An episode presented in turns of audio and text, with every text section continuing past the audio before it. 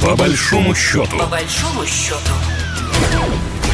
Здравствуйте, в студии Екатерина Шевцова. Это программа «По большому счету», в которой мы обсуждаем самые главные экономические темы нашего союзного государства. Беларусь и Россия столкнулись с серьезным санкционным давлением со стороны Запада. И это, в общем-то, уже наша реальность. Из-за этого приходится менять логистические цепочки. Беларусь и Мурманская область в полной мере используют все возможности взаимодействия. Об этом буквально недавно заявил губернатор Мурманской области Андрей Чибис, э, будучи в Минске. Комментарий главы региона опубликовал опубликовал официальный телеграм-канал Мингорасполкома. Мурманская область до конца года приобретет в Беларуси дополнительно 6 единиц электротранспорта. Об этом Андрей Чибис сказал э, в эфире телеканала «Беларусь-1». И по его словам, акцент делается на электротранспорте. В Мурманской области очень развита сеть самых северных троллейбусов, и поэтому было принято такое решение, исходя из экономической логики и наличия такого мощного предприятия в Мурманске, будет активизироваться обновление именно троллейбусного парка. Состоялась, по словам Андрея Чибиса, э, очень четкая договоренность, меморандум подписан и дополнительно 6 единиц электротранспорта планируют приобрести уже до конца текущего года. В Санкт-Петербурге уже давно и активно используют белорусский транспорт. Еще весной премьер-министр Беларуси Роман Головченко обозначил перспективы поставок белорусской автобусной и коммунальной техники электротранспорта во время встречи с губернатором Санкт-Петербурга Александром Бегловым. И об этом писала Белта. И по его словам, российский город должно было быть поставлено до конца года 900 единиц белорусской пассажирской техники. Так вот, сегодня мы поговорим о том, насколько э, электротранспорт белорусский востребован в российских реалиях. У нас на связи первый спикер Алексей Валентинович Колин, руководитель Центра независимых комплексных транспортных исследований Российского университета транспорта. Алексей Валентинович, здравствуйте. Э, какая сейчас ситуация на российском рынке транспорта и кто наши основные поставщики? Подвижной состав для городского общественного транспорта традиционно поставляют предприятия, которые этим занимались и ранее. По автобусам это Ликинский автобусный завод, Нефас, КАМАЗ, Павловский автобусный завод, находящийся в городе Павлово, Нижегородской области. Троллейбусы сейчас собирают компания ПКТС, который, сборная площадка, у которой находится в Санкт-Петербурге, она выпускает современные троллейбусы с автономным ходом «Адмирал». Более бюджетные машины троллейбусные собираются в таких городах, как Вологда, это предприятие «Трансальфа», и Уфа, Уфимский троллейбусный завод.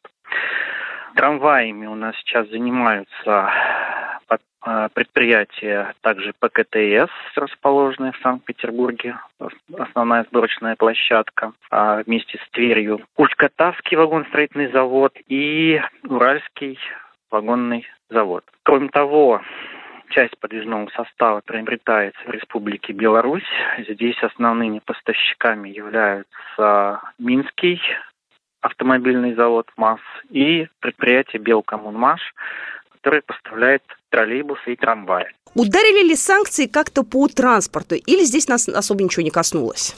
Э, коснулось, но совсем в небольшой степени. В частности, предприятия-изготовители подвижного состава теперь ориентируются преимущественно на комплектующие российского производства и производства стран СНГ в том числе Республики Беларусь. Многие комплектующие, такие как дизельные двигатели компании Caterpillar да, и тому подобное, они перестали ставиться на подвижной состав.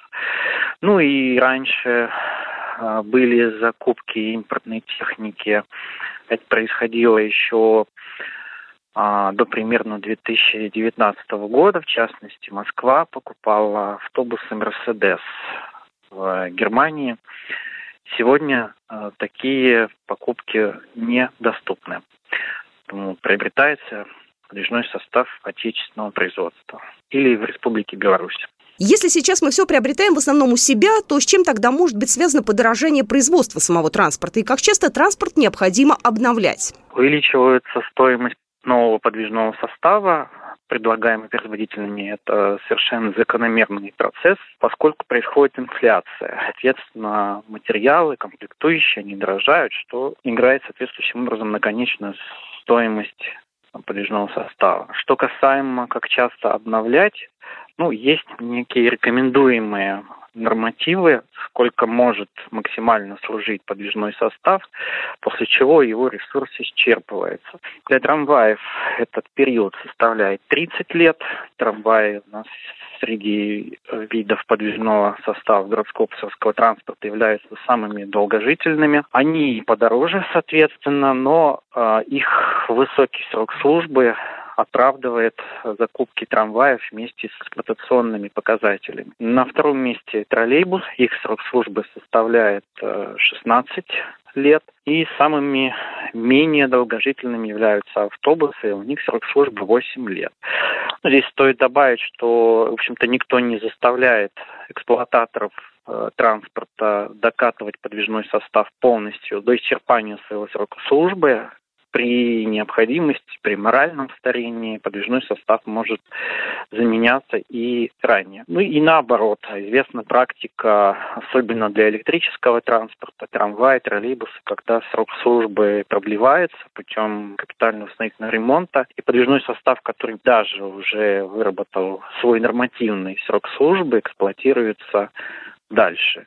Может быть, это не очень хорошо с э, точки зрения этики, поскольку морально устаревший подвижной состав не очень однозначно воспринимается пассажирами, но существуют и различные виды модернизации, которые даже старые образцы техники приводят их э, почти к современному виду. Ну вот я уже говорила, в нашей программе в Мурманске заключили меморандум с производителями белорусского транспорта. Почему вырос спрос? То интерес э, к белорусской технике, он не то, что возник именно сейчас, он был э, практически в течение всех последних двух десятилетий большинство городов, эксплуатирующих э, троллейбусы, покупали белорусские машины. Предприятие Белкоммунмаш. По соотношению цена-качество эти машины хорошо себя зарекомендовали и пользуются высокой популярностью у эксплуатантов. И Мурманск э, в этом плане получает этот опыт.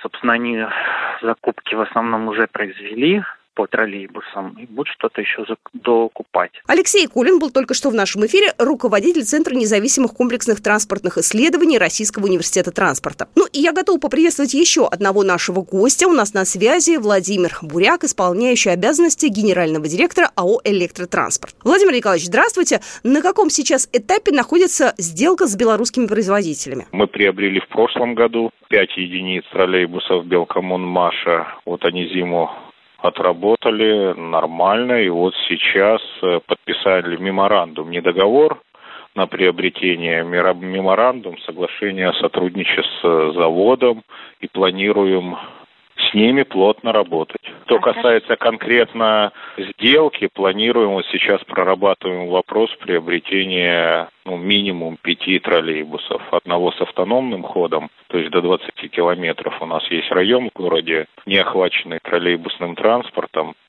Мы туда планировали пустить троллейбусы. Жители очень ждали от нас, но по определенным причинам от нас независящим, ни от правительства, ни от города, а там технические нюансы с железной дорогой, что невозможно туда пустить было троллейбус. И вот на сегодняшний день с автономным ходом троллейбус это как решение пустить. У нас в пилотном проекте сейчас э, один с автономным, ну у нас есть два троллейбуса с автономным ходом.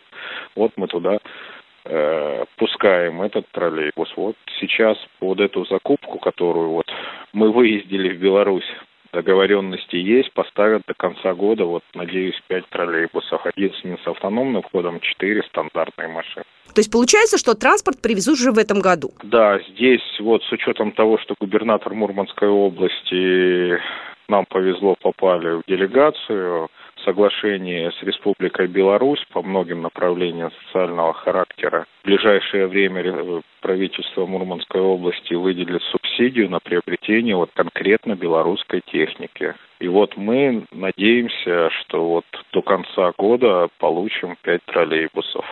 А какое соотношение белорусского производителя сейчас э, на российском рынке? Если мы говорим про троллейбусы, тут большого выбора и нет как в России не так много заводов можно перечислить на пальцах одной руки. Вологодский завод Трансальфа, и все, вот в ближайшем, так вот, мы находимся же на севере, если ближе к северо-западу, то вот только Трансальфа и Белкоммунмаш. Если говорить по пропорции, на сегодняшний день процент маленький. Троллейбусов 5 единиц белорусских, которых мы уже эксплуатируем, а всего у нас 108 э, единиц троллейбусов. Если просто говорить про белорусскую технику, то у нас мы используем автобусы МАЗ белорусского производства. И вот здесь у нас есть и ЛиАЗы, и МАЗы, и МАЗ достаточно большие закупки мы совершаем. Э, там за последние 4-5 лет мы более 90 единиц только МАЗов приобрели белорусского производства автобусов.